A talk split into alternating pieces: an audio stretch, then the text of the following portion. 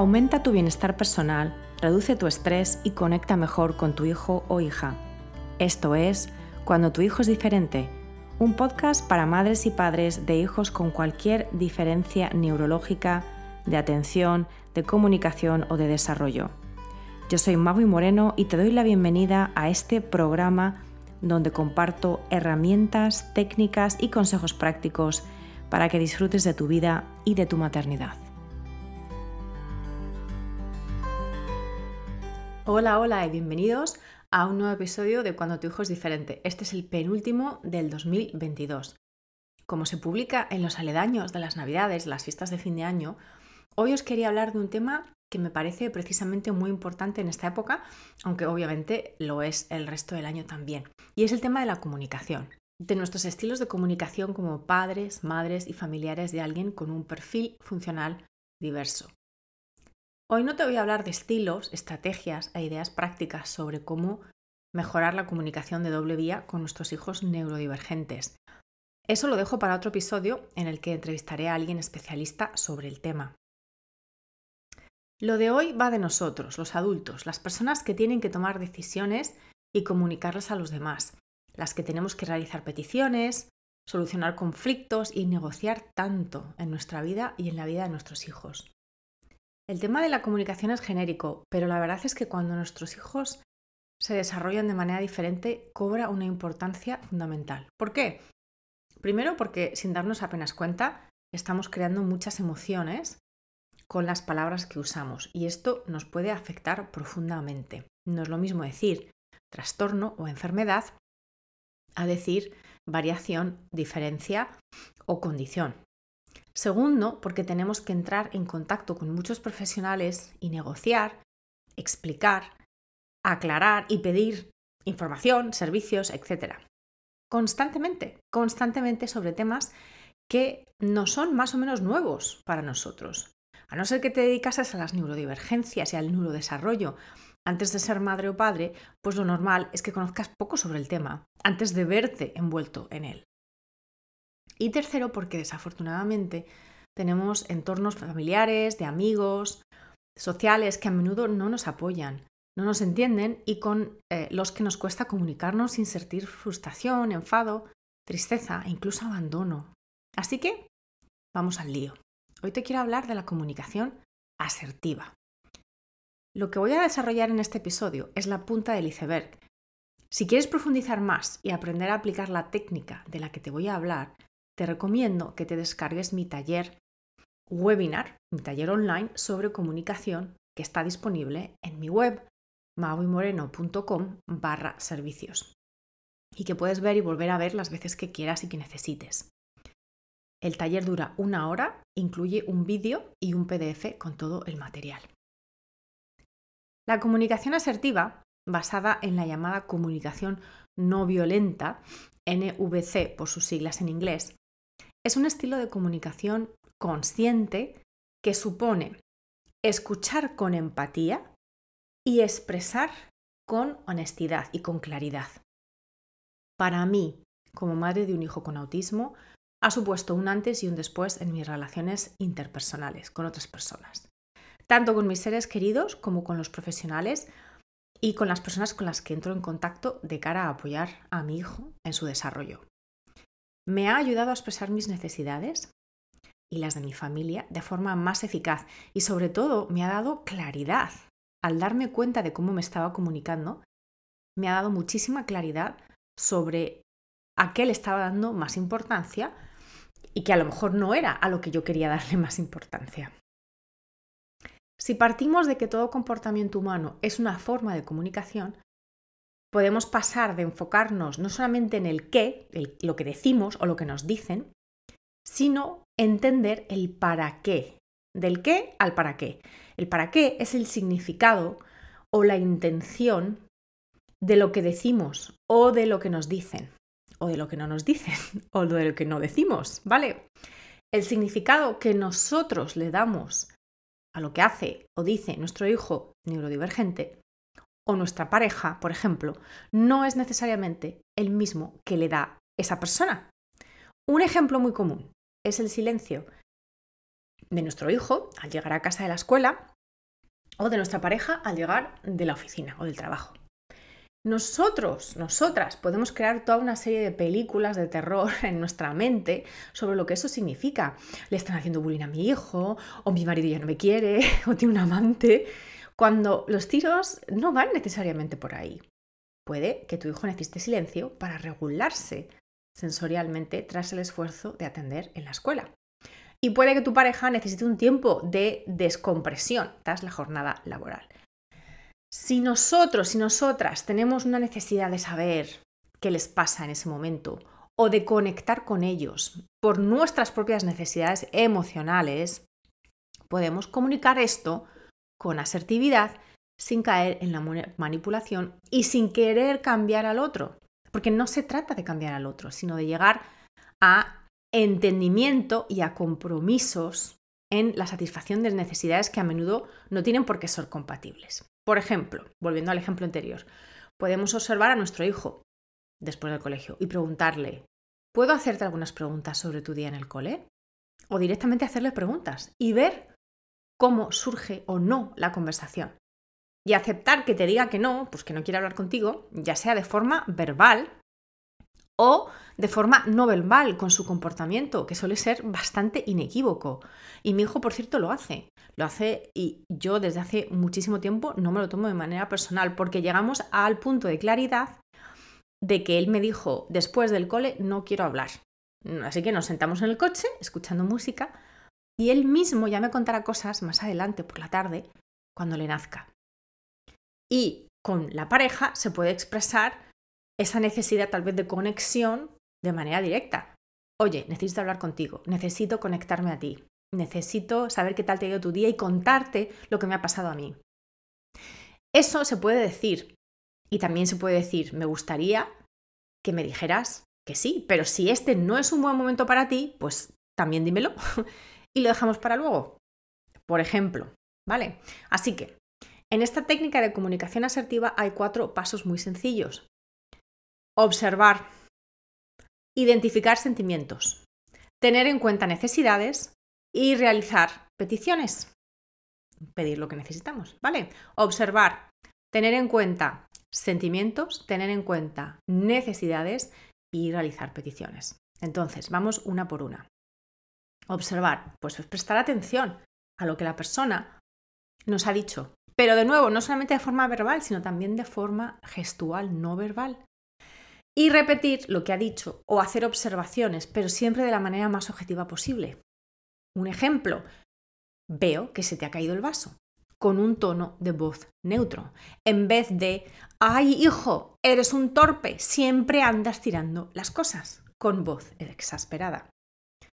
Cuando observamos de una manera más objetiva, sin criticar ni juzgar, aumentan las probabilidades de comunicación. Si nos comunicamos desde un, estado emocional más neutro, aunque estemos enfadadas o irritadas, y eso también se vale, pero si somos capaces de verbalmente expresarnos con mayor neutralidad, pues es más posible que la otra persona no se ponga defensiva o directamente se marche y no quiera hablar con nosotras, ¿de acuerdo? El segundo paso, identificar los sentimientos de ambas partes. Pues se trata de darnos cuenta y de aceptar que no solo estamos comunicando hechos o pensamientos, sino que también estamos comunicando cómo nos sentimos. Siguiendo el ejemplo anterior de tirar el vaso o de que se caiga el vaso, en ese momento estoy cansada y, necesito, eh, o por ejemplo, estoy cansada y ahora mismo siento frustración. Eso sería una comunicación asertiva.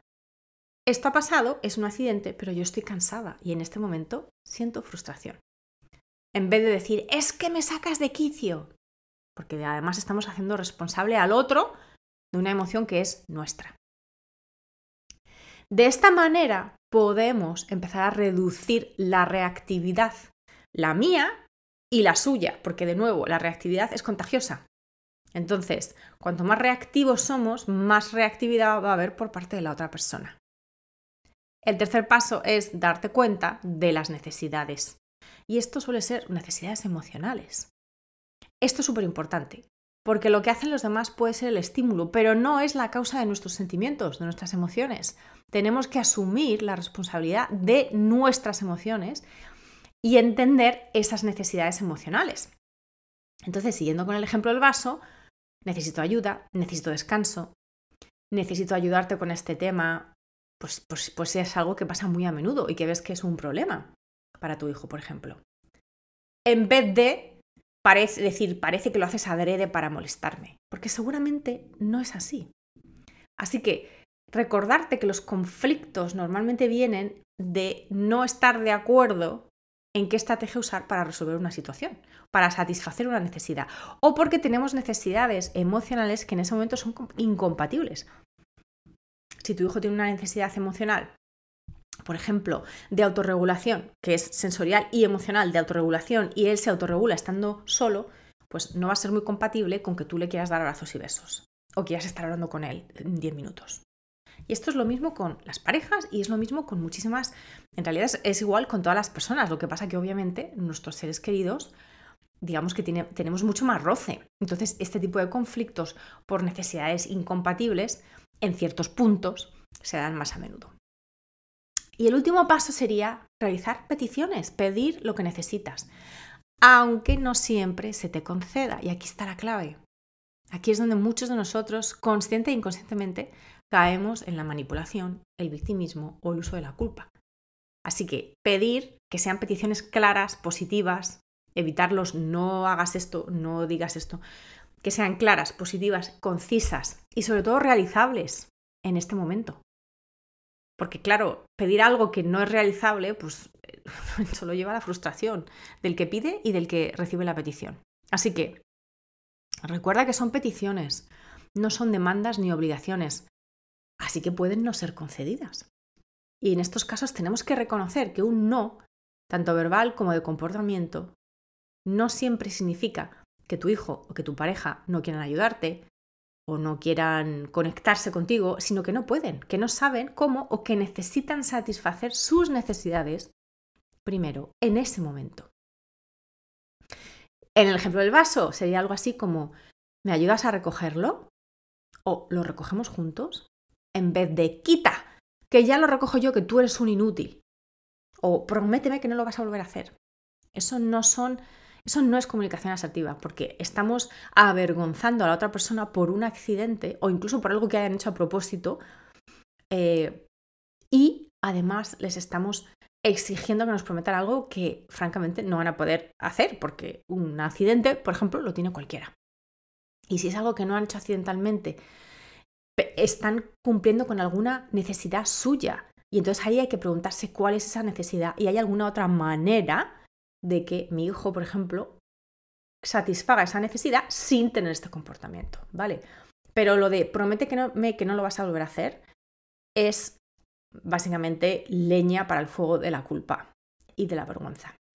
Esto hasta ahora, bueno, he hablado sobre todo de hijos y pareja, ¿no? Pero esto cómo se ve cuando estamos intentando comunicarnos con otras personas, más allá de nuestra familia inmediata. Pues igual, cuando la maestra está todo el día contándote todo lo que tu hijo hace mal, día tras día, es eh, como el informe diario de todas esas cosas que no consigue hacer o que hace mal o que se ha portado mal. Por cierto, este es un tema que me trajeron hace muy poco a una consultoría individual y desafortunadamente es demasiado común. Lo primero es observar que hay un patrón e incluso puedes repetir lo que te dice la maestra con tus propias observaciones. Me dices, por ejemplo, me dices con cierta frustración que mi hijo se levanta mucho de la silla. Lo segundo, identifica que esa mujer o que ese hombre, que ese maestro seguramente te habla desde su propia frustración, porque no la sabe gestionar mejor. ¿Vale? Esa es su emoción, no es tuya. Lo siguiente es entender que ese estilo de comunicación le vale a ella o a él, pero a ti no, porque tú no tienes la responsabilidad de ayudarle a ella o a él con su frustración, ni tienes por qué ser una papelera de las emociones de nadie. Y esto nos lleva al, al siguiente punto, que sería realizar la petición. Una petición cortés, pero clara. Te pido, por favor, que no me cuentes todo lo que te frustra sobre el comportamiento de mi hijo a diario a no ser que sea información nueva o que vayamos a usar esa información para poner en marcha estrategias concretas para ayudarle. Y yo sé que esto cuesta, porque nos da miedo el conflicto, pero de nuevo, ¿qué prefieres? Decirle esto amablemente a la persona, aunque ella se lo tome mal. Y si se lo toma mal, de nuevo, es su problema. O seguir aguantando un estilo de comunicación pasivo-agresiva por el cual básicamente te están diciendo que tu hijo no es bienvenido en la escuela o en esa clase. Así que en resumen, la comunicación asertiva te invita a que empieces por ti, que entiendas tus emociones, que expreses tus necesidades, que preguntes, que no asumas. Pide aclaración para entender al otro, no asumas porque no estás en su cabeza. Que te hagas responsable de lo que es tuyo que son tus sentimientos, tus emociones, y que realices peticiones claras que los demás puedan satisfacer, puedan, y que respetes si deciden no hacerlo. Y ahí se pueden buscar otros compromisos. Recuerda que a menudo no decimos las cosas con palabras, las decimos con acciones. Y además enseguida nos enfocamos en lo que esas palabras o esas acciones significan para nosotros y por lo tanto nos metemos en nuestro propio laberinto mental.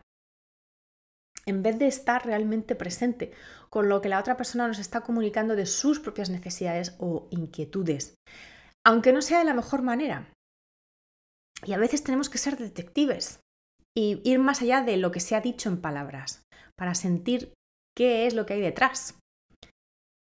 Con tan solo aceptar que todo comportamiento es comunicación, podemos reenfocarnos del qué al para qué o al por qué, como te decía al principio.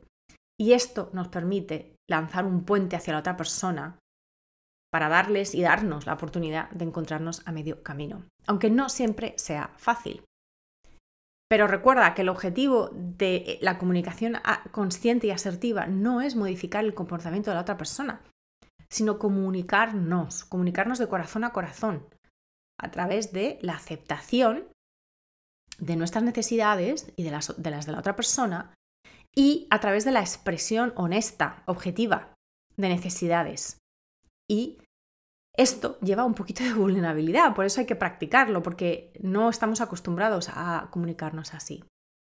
Así que, para acabar, mi recomendación práctica es que te expreses como te sientes de manera objetiva, usando el pronombre personal.